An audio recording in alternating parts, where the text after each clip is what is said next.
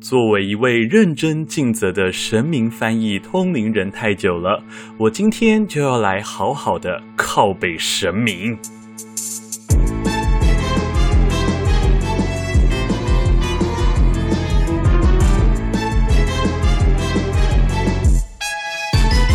欢迎收听《鬼岛电波》，我是阿娇，今天依然是超自然震动，好兴奋的单元。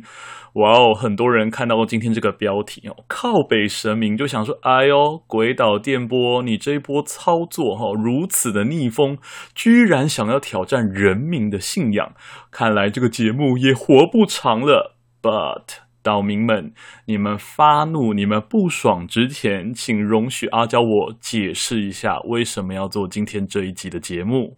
大家一起设想一下，如果今天你的老板一直把超麻烦的事情丢给你，然后呢，话总是说不清楚，该怎么明了，一字一句像圈套，总是强人所难，欺人太甚，令人发指，根本不是人。对。我的老板不是人，就是神明啊！各位，我想必大家哈一定都有抱怨过自家老板或者是自己的上司，对吧？所以阿娇，我今天我这个为神明工作的小小通灵师要来抱怨一下自己的老板，应该不过分吧？是不是？是不是？总之，我觉得是。说起来也很好笑哈，你知道吗？阿交我乖乖待在家里面这几天，虽然快乐似神仙，生活乐无边，毕竟对于好久没有放假的我来说，难得喘息，真的让我很甘愿共体时间。俗话说，钱可以再赚，但是命不可以给你。在这得以喘口气的日子里面，后忽然有一天的晚上睡觉前，我开始沉淀一下过去这几年的通灵工作，刹那间。我惊觉一件事情，我的上司，也就是神明，他们真的常常在为难我。突然种种往事忽上心头，不想还好，一想真的就是气气气气气。当天晚上我真的是气到睡不着，整个失眠。然后我就坐到电脑桌前面，点开鬼岛电波的气化资料夹，快速的打上四个大字。靠北神明、呃，舒服！我不知道这一集会录多久，因为我没有写什么脚本，所以它可能不不太会有太长的篇幅，大家可以先听听看就好。我本来很为难，这一集到底要放在超自然震动好兴奋，还是交换心事，还是电波系尬聊？不过想想说啊、算了，这一集的内容哈比较偏向超自然震动好兴奋，而且。这个系列的点阅数通常都比较高，呵呵，所以就很私心的放到这里了。好，那在靠北之前，我要先跟大家聊聊为什么阿娇我会开始为神明工作卖命。之前好像有和岛民们聊到哈，就是阿娇我本身是医学大学毕业的，当时做这个职业的选择不外乎就是想要脱离通灵家族的工作哈，毕竟你知道吗？医院二十四小时都有冷气吹，而通灵如果要去驱魔或是其他工作的话，常常常会在外面奔波受苦，结果呢，呵呵，知道我拥有通灵体质的朋友们。纷纷都拉着我去求神问佛、通灵驱魔，结果我的通灵技术居然越练越纯熟。以前小时候我经过庙宇的时候啊，通常都只能感知到洁白光亮的正面能量灵体，哈，他们都是神明这样子。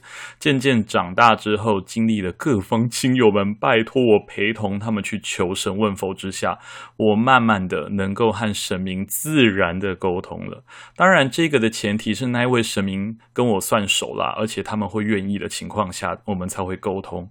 结果某一天，我在台北一间非常大间的信仰中心的庙宇里面，被一位神明很严厉的斥责了一番。他说：“我不可以再这样子无报酬的做通灵、帮助别人的工作，这对我的灵魂和生命其实是有耗损的。”这样子，他说：“如果我再继续这样子下去，他们以后都不愿意再跟我说话了。无论我带谁来，他们都不会理我。”然后再加上台北某位知名的月老，因为他很喜欢跟我聊天，他问我要不要帮他处理一些人间的事情。林林总总一堆莫名其妙的事情叠加起来之下，就变成了如今的我啊！命运就是如此的捉弄人，逃了一圈，还是回到了通灵界。但是至少现在我能够快速的分辨，这个人到底是需要超自然力量的帮助，还是需要赶快寻求医疗上面的帮助，比较不会耽误黄金的救援时机。这是我觉得我学了医疗跟通灵之后，可以有 combine 在一起的事情。而且各位知道吗？毕竟大部分的人想要问神明意见，都只能跋杯嘛，对不对？但是透过通灵者的翻译，不仅能够省去跋杯抽签师的流程，你还能获得第一手神明想告诉你的资讯。其实那个方向会明确很多。而且大家常常会过度解读跋杯所传达的意思，哈，例如。一般人直出了一平一凸的圣杯，好了，一般人可能就会认为说，yes，神明说可以，他说 yes。但是在通灵人的视角来说，神明的意思比较像都可以呀，OK 啦，也许吧。他们并不是百分之百的说 yes 哦，他们是说，嗯、或许可以吧。其实是有一个折中偏向 OK 的意思，并不是百分之百哦。好、那如果说另外一种哈、就是两个凸面向上，也就是俗称的魔杯哈，或者是怒杯、阴杯等等哈，盖杯，一般民众可能会觉得说，no，神明说不可以，他 say no。但是在阿交我的视角来说，神明的意思比较像是。你认真阿内姆汤吧？你刚夸丁吗？吼之类的，就是他们会非常的疑惑，你为什么这个样子，甚至是表现偏向 no，所以他并不是百分之百的说北塞不行哦，而是他是偏向不要。接下来最精彩的来了，两个平面向上，也就是俗称的笑杯吼。那一般民众可能会认为说，哦，神明还没有决定啊，他笑而不答，或者是我们说的不够清楚，可以重新说一次哈，把它说清楚，然后我们再指一次。那通常这是什么意思呢？通常神明都是说笑死，不知道和神明说笑话他会不会给秋波哈？而且很多人都是直到自己满意为止，不知道神明会给你几次笑死哈。但是你知道吗？大家真的都已经有自己比较满意的答案，所以他们根本失去了博杯的意义，他们根本就是只是想知道自己认同的东西。所以，如果你真心想要求神问否，通常来找通灵人真的会比较快。哦，对了，在这边也跟大家分享哈，切记不要用除了那个杯，就是筊杯的杯之外的东西来指哈，像是铜板之类的，那个对神明超级不尊重的，千万不要用铜板，不然你一定会被讨厌。哎呀，一不小心就讲太多了。今天我们是要来靠北的嘛，对不对？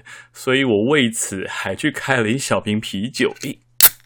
啊，来壮胆一下！啊，毕竟要骂自己的老板嘛，然后又是神明，这样子以后后悔还可以说啊，我当时喝了酒，我什么都不知道，呵呵，真的是非常的聪明呢。我好，我的工作流程其实非常的简单，就是带客户去拜拜，然后把神明想说的内容完整的表达给对方知道。对，就是这么简单。那我们今天先不讨论一些奇怪的客户端的问题啊，或者是一些爱情啊、月老相关的事，因为月老的故事。月老的故事太好听，太精彩了，我之后要放在七夕情人节，要专门做一集来讲这一个。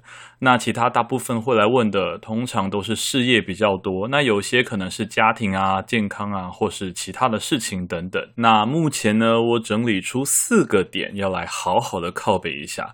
我想靠北神明的第一个点就是，他们有时候话都说不清楚，甚至是答非所问。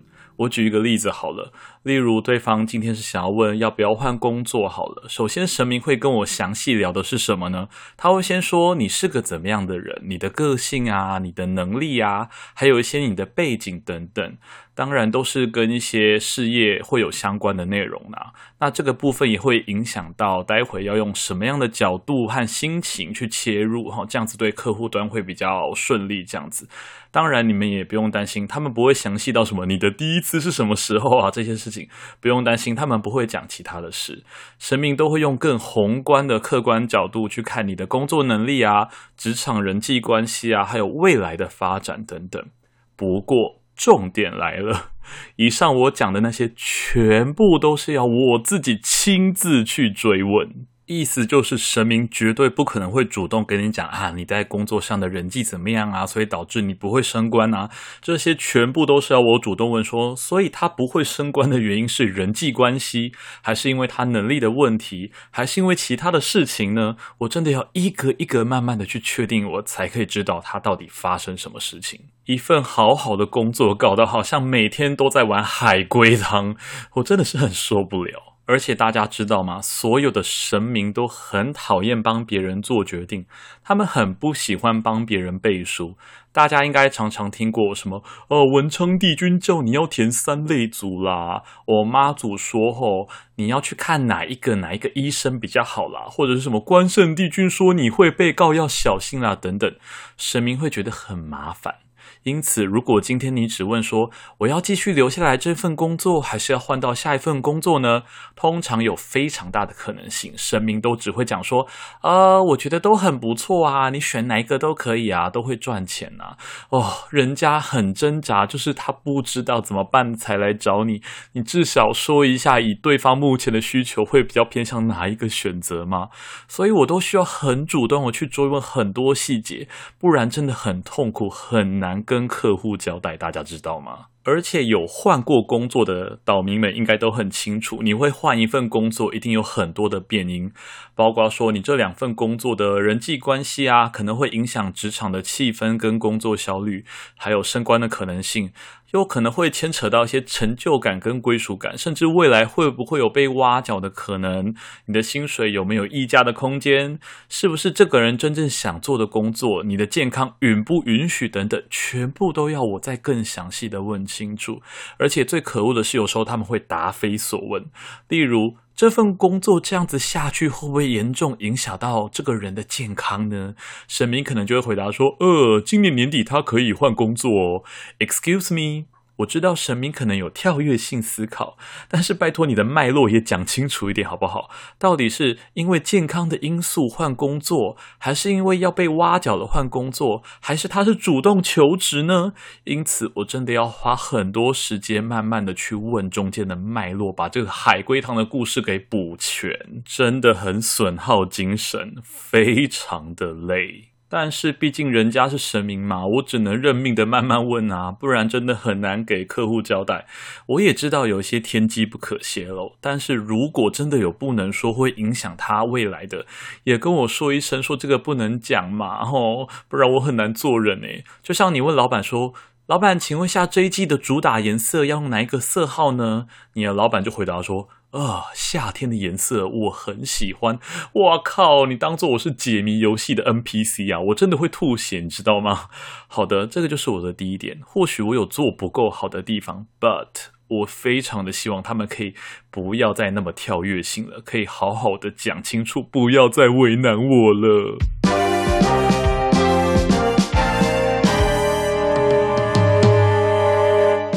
接下来是第二点，常常在工作上强人所难。神明有时候会忘记，我终究只是个凡人啊，没有什么神仙法术。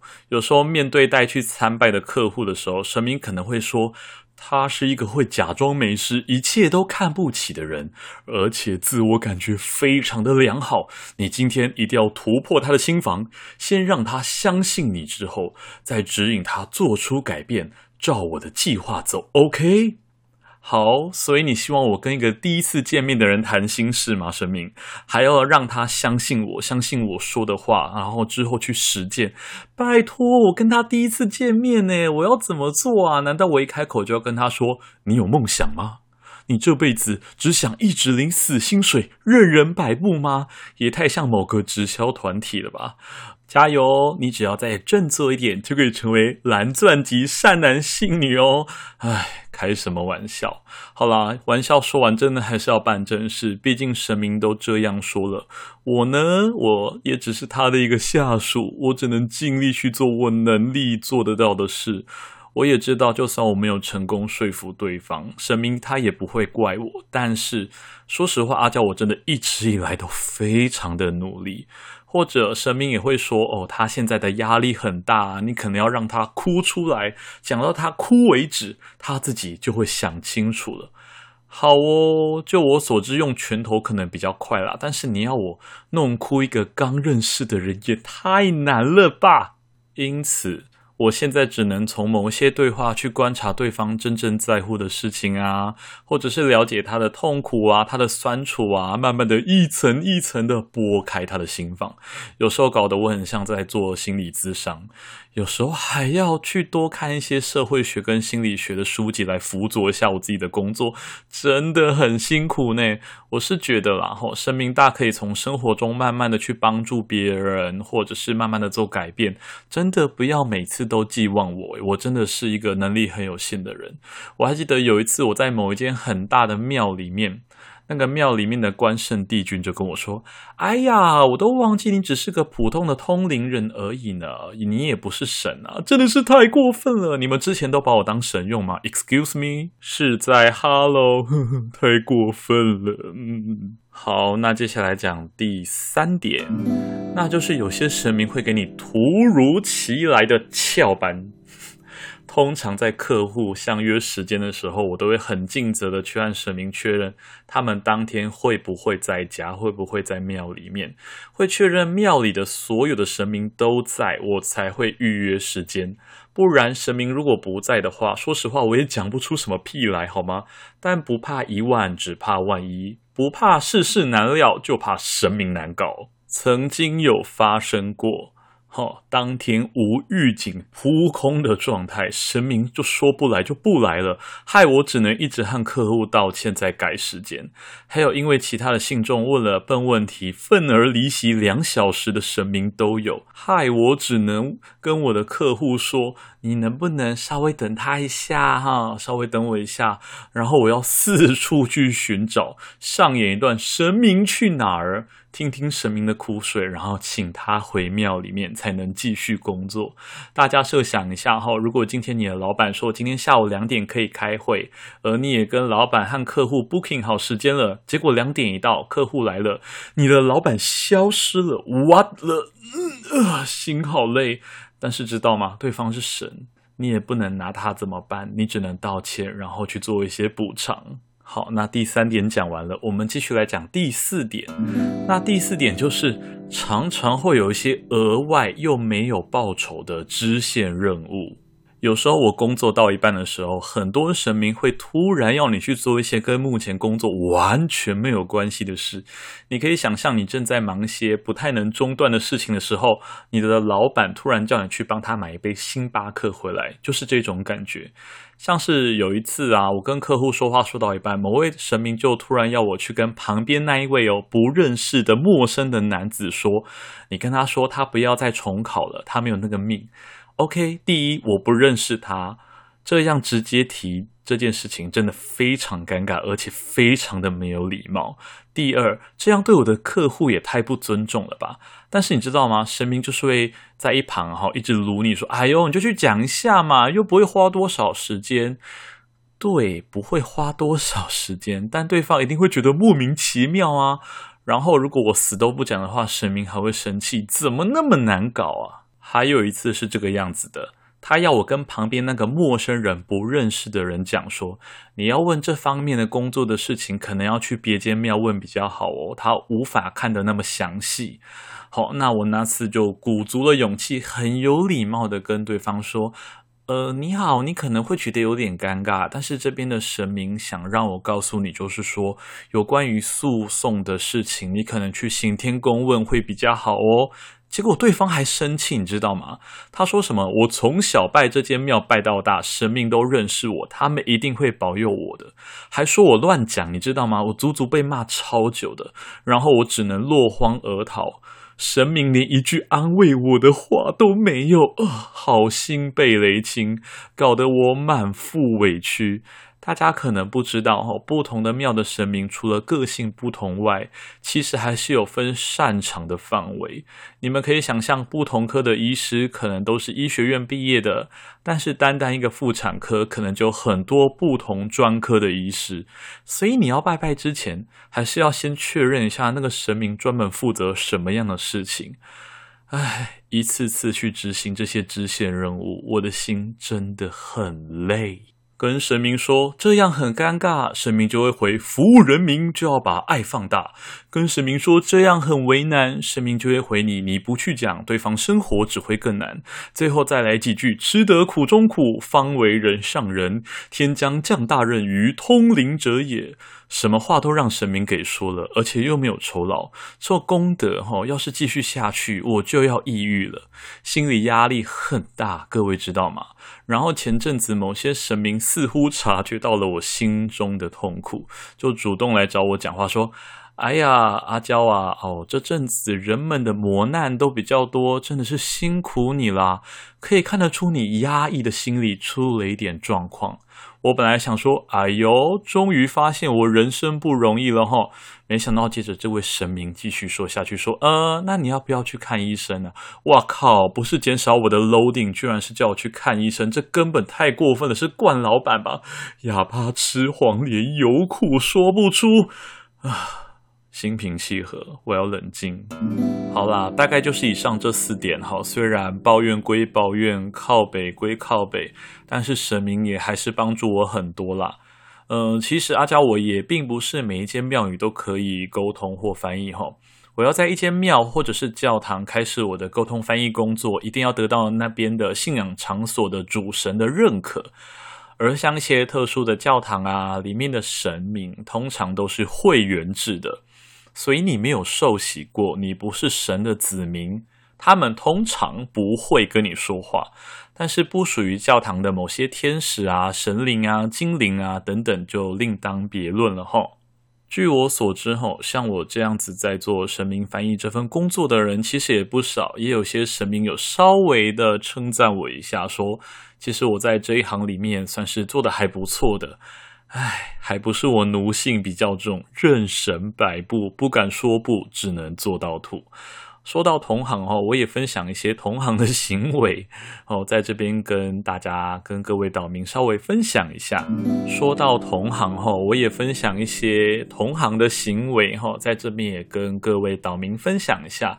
我看过很多的通灵人都会打嗝。那为什么会打嗝呢？其实它的意思是，人的元神在于心脏的下方，就是接近横膈膜的位置。所以某些比较敏感的人被灵体的能量冲到的时候，就是元神被刺激到了，就会开始打嗝。那灵体的能量有分为神明的能量、鬼怪的能量，还有通灵者的能量。但是，如果你今天是一个有学过怎么保护自己的通灵者，你知道怎么去使用能力，那你就不容易受到灵体的干扰，也不会那么容易打嗝。所以阿娇，我现在随时哈都把自己保护得非常好，根本不会打嗝。说到打嗝，也分享一个我之前在庙里面工作时候的小故事。那时候常常会遇到一个穿着旗袍哈，常常在庙里面待很久，疯狂打嗝的阿姨，她就这样呃呃。哦，我仔细观察过后，根本就没有什么灵体的能量在影响他，他只是在练习打嗝而已，而且这个嗝都超大声，以为这个嗝声的越大，吼，那他的能力就越大这样子。然后旁边的信众还以为这个庙里面有养牛蛙，结果有一次那个打嗝的阿姨好像带了一个人来庙里面，貌似是想要处理事情，吼，I don't know。那他就开始在庙里面双手合十，闭上眼睛，然后前后摇晃，吼，打嗝打得非常的大声，吼，就是惊为天人的牛蛙这样子。然后旁边的庙方人员呢，就是一整个没有表情的在看着那位阿姨，哦，貌似已经知道这个家伙的伎俩了。就当那个阿姨的行为已经有点大到让所有人都很尴尬的时候，那个庙方的人员就上去拍拍那个阿姨的肩膀说。不好意思哦，这里不可以自行起机哦。然后那个阿姨，那个阿姨就一秒变得非常的正常，然后就说啊，不好意思，不好意思，就这样子直接走了，超好笑，根本是街头艺人。或许有些人也会发现哦，无论你是卜卦、塔罗牌，或者是其他的占卜方式，很多都会牵扯到命理师自己自身的观点，因此常常会出现同一个东西、同一个牌、同一个卦象，大家解释的不太一样的状况。所以真的都要让自己尽量的客观，哈，就是命理师的一个职责，不然真的很可能会误人前途哦。而且说到拜拜，真的很多的妹妹嘎嘎哈，每个神明喜欢什么贡品，不喜欢什么贡品，甚至有些根本就不需要贡品，我们都要记得清清楚楚。还有大家切记哈，尤其是各位是爸爸妈妈或者是长辈们的一个一个状态的时候。神明真的会超级讨厌你去问家里晚辈的事情，尤其是小孩子已经成年的情况下，他会觉得你这样子问自己小孩子的事情，真的会很不 OK，他们会对你非常的不爽，甚至会不帮你。有时候用关心的出发点去左右或者是探查别人的生活，真的很容易踩到神明的地雷。如果你今天只是来诉说说哦，我自己关心我的女儿啊，关心我的晚辈啊，关心我的小孩啊，求个安心，那个当然没有事哈。那最后再讲一个我们业界的小八卦哈，像某一些庙宇啊，也有发生过神明被气走的状态，就留下一个空的神像。为什么呢？因为庙方的人可能做了一些贪图钱财的事，或者是不尊重神明的事情，让神明非常的失望。像大圈的圈圈宫的主神就不在很久了，常常都是副神在代劳，他们也不敢篡位，你知道吗？因为毕竟他们也不知道什么时候主神会回来。那些假传圣旨的人啊，为了利益的人啊，是最会让信仰中心下跌的关键。真的是非常的母汤了。那前一阵子也有一位岛民在 IG 的平台上私讯阿交我说：“诶，曾经听人说，呃，这尊神明是哪一个神明的分身之类的，是什么意思呢？”在这边也回答一下后，举个例子，例如一间妈祖庙好了，可能除了主神的妈祖像之外，会有其他的小妈祖像。你们可以把他们想象成是主神的实习生。当到了一定的阶段之后，有其他的庙需要安慰妈祖的庇佑时，就会有实习生被分发为其他庙的主神的状况。这就是我们所谓的神明的分身啦。但他们就跟职位是一样的，其实还是不同的神明，只是做着同样神明的工作。那如果是对于神明有更多想要认识的，也可以去听《鬼岛电波》第一季的第十集。哇哦，神灵也能 DIY 那一集哦。OK，那今天这一集哦，虽然阿娇我边喝酒边录，有点母汤，而且又选在下雨天，可能会有些杂音啦，大家请。见谅一下哈，虽然这一集主打着靠北自己的神明老板为主，但是我内心还是非常敬重神明的啦。我要做这一集之前哈，还去跟他们说，呃，我可能会在自己的节目上小小发个牢骚哦，他们也觉得哦，没什么啊。我靠，我的奴性到底多重？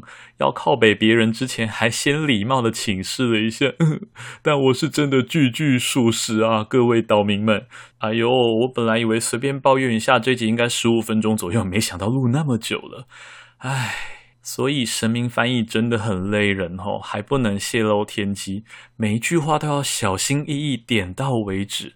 除了让你可以安心好好工作之外，也让你知道我们现在的人生应该要重视什么。那也希望今天有让各位 哈更了解神的性格。如果各位岛民有想要了解什么神的事情，也欢迎留言给我知道哦。我之后也会专门做一集月老翻译的一个专门的集数，那才是真正的精彩啊！各位岛民们，最后如果你喜欢这个节目，务必分享。订阅、按赞、五星好评，各位拜托，让更多人成为鬼岛的子民。大家拜拜。